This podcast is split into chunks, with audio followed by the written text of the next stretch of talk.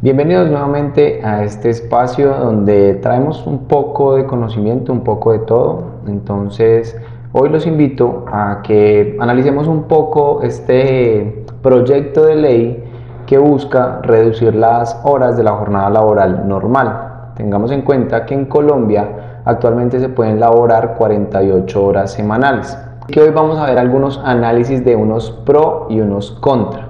Así que recuerden que si quieren más contenido sobre este tipo de noticias o este tipo de información, los invitamos a que se suscriban a este canal y nos compartan también en redes sociales y nos sigan también. Eso nos ayuda mucho a crecer y llegarle a más personas. Estos últimos días ha sonado mucho que el Congreso aprobó este proyecto de ley y lo va a pasar para un tema de aprobación, ¿sí? ya para que sea sancionado, y es que se incentivará la reducción de horas en la jornada laboral de 48, llevarlo a 42 horas de una manera paulatina, iniciando en dos años con el primer año, es decir, el proyecto una vez se sancione y se apruebe, pasarán dos años para empezar a reducir la primera hora, es decir, pasaremos de 48 a 47.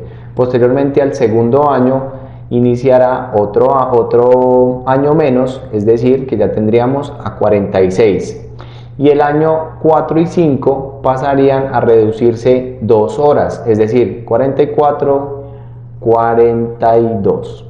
Básicamente eso es lo que incentiva este proyecto, pero también hay que aclarar que este proyecto no espera ni va a incentivar que se reduzca el salario de las personas. Simplemente busca que las personas tengan un poco de salario emocional. ¿Qué quiere decir esto?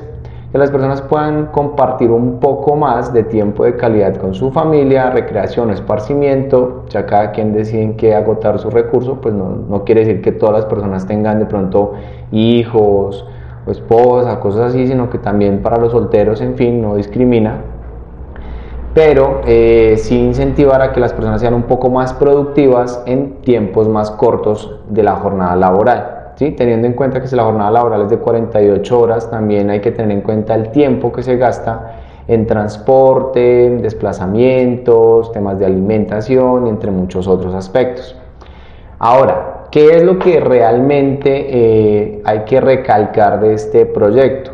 Comparándolo con otros países que han implementado este mismo tipo de iniciativa, ¿sí? donde teniendo en cuenta Colombia es uno de los países que más horas a la semana trabaja, es decir, trabajamos 48 horas a la semana y 2.496 al año, en comparación con otros países como lo es Uruguay que trabaja 40, Ecuador 40, Chile 30, eh, Brasil 40 y Argentina 35. El hecho de que trabajen menos horas no quiere decir que todos sean muy productivos. Simplemente que hay algunos países que han logrado incentivar menos horas laborales y que su productividad aumente. En comparación a este proyecto, si lo ven de una manera eh, un poco más de producción para las empresas, es incentivar a que ese tiempo o ese periodo de, de horas laborales que va a ser más corto sea un poco más productivo. Pero ¿cómo lograr eso? Ese es el cuestionamiento que se han hecho muchos países. No solo es reducir las horas, sino motivar al trabajador o a las personas a que puedan ser más productivos en esos tiempos cortos y que puedan aprovechar ese tiempo de familia, que es lo que hablamos de ese salario emocional. O sea, no van a reducir su salario actual, pero sí van a tener un poco más de tiempo y libertades para hacer cosas que les gusten, como compartir en familia o hacer algún tipo de hobby. Ahí es donde entra la estrategia vital para las empresas cómo lograr que mi personal sea más productivo. Una de las iniciativas que sugieren otros países que les ha funcionado es generar espacios de esparcimiento, eh, tareas puntuales, eh, generar objetivos, ampliar y mejorar la planeación en sus proyectos, ¿sí? Entonces ahí es donde tienen las empresas que empezar a agotar sus recursos. Esto va muy de la mano de los sistemas de gestión de seguridad y salud en trabajo, los sistemas de gestión de calidad que pueda tener las empresas. Pero si nos vamos a la cara de la moneda, donde están las pequeñas empresas, las pymes, las micropymes, ¿sí? estos emprendimientos que pueden ser muy pocas personas o pueden ser muchas personas, tienen que buscar también estrategias que les ayuden a ser mucho más productivos. Entonces es de replicar estrategias que han funcionado en grandes empresas y empezar a migrarlas a estas pequeñas micro pymes o pymes. Con el fin de que el tiempo que se ha dedicado a la producción sea realmente muy productivo, no que se pierdan tiempos como que seamos conscientes, ¿no? Que el cafecito, que cómo estás, que cómo te fue, que qué has hecho, que te viste la serie, la novela, o sea, en fin, son tiempos que a la hora de la verdad a veces se pierden. También por falta de planeación muchas veces tenemos personal quieto porque no tenemos materia prima, porque de pronto está retrasado un producto o está retrasado un tema de logística y en esos tiempos de paro pues es muy difícil controlar, pero hay unos que se pueden controlar y siempre si hay planeación se pueden tener planes de contingencia. Entonces ahí es donde viene la estrategia. No es de verlo de que sea una mala estrategia reducir las horas laborales, eh, que viéndolo así, muchos empresarios o muchos comentarios que he visto en el transcurso de estos días dicen que van a mejorar, a empeorarse la calidad de vida, que las empresas van a incentivar el desempleo y no es así. La idea es incentivar un poco más el empleo, pero también incentivar que las personas sean más productivas y más competentes.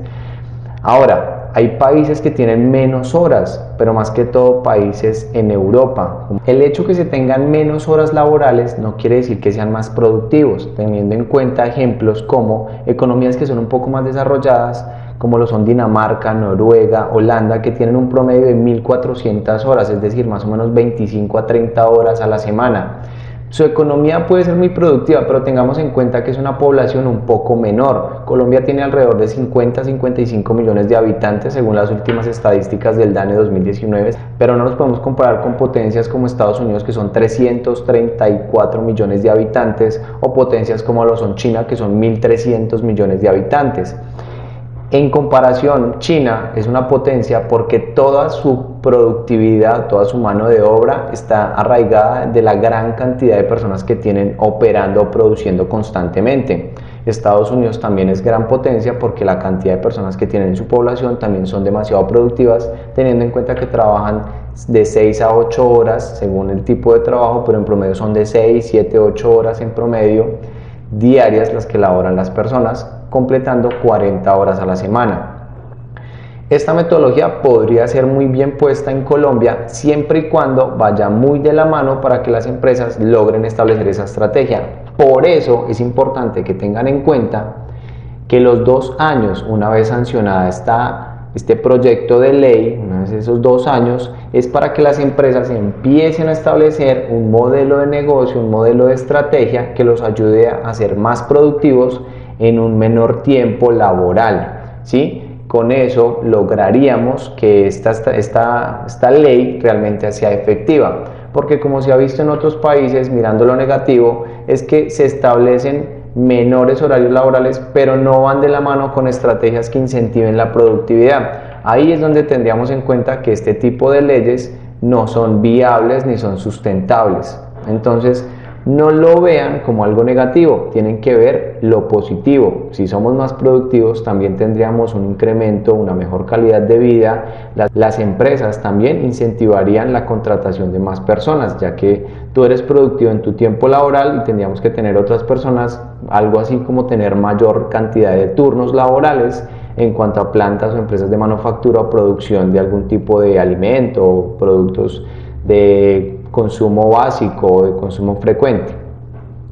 Ahora, siendo consecuentes, ¿quién fue el ponente de este proyecto de ley? Pues fue el innombrable. Mentiras. El señor Álvaro Uribe Vélez en 2019 publicó este proyecto de ley donde establecía inicialmente no pasar de 48 horas a 42, sino inicialmente de 48 a 45 con las nuevas modificaciones se propone que este proyecto pase de 48 a 42. Básicamente eso es lo que establece el senador Álvaro Uribe Vélez, pero muchos detractores eh, ven esta ley como algo negativo. Yo en lo personal puedo ver algo positivo siempre y cuando se incentive este tipo de prácticas o estrategias que mejoren la productividad.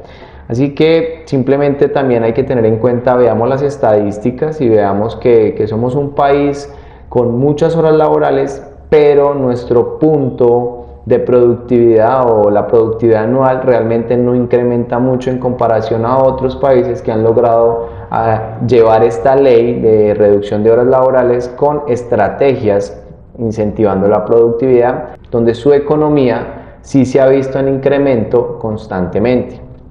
Así que nada, son cosas para analizar, no se dejen llevar por noticias, por fake news, porque de pronto el de la derecha dice una cosa, el de la izquierda dice otra, no. Tratemos de ser muy neutrales y con datos, con estadísticas, con información, comparándonos con otros eh, países que tal vez lo han logrado y también viendo cómo otros no lo lograron por mantener ciertos errores.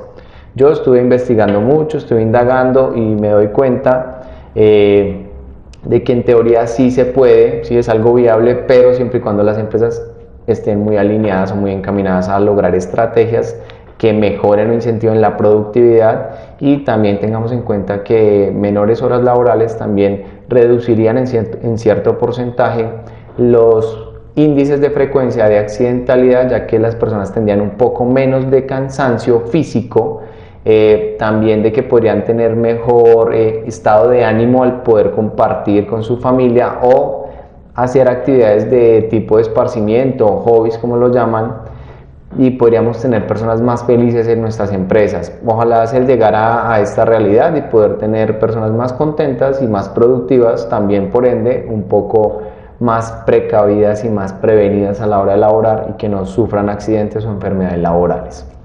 Así que si este análisis te gustó, puedes dejarme en los comentarios o voy a hacer una dinámica. Yo tengo el proyecto que el señor Álvaro Uribe Vélez puso en 2019 donde proponía la reducción de horas. Si de pronto te interesa leerlo, son simplemente 10 páginas, pero pues tiene muchos datos que son valiosos y los corroboré con páginas o con las fuentes que fueron el DANE, la OCDE y entre muchos otros.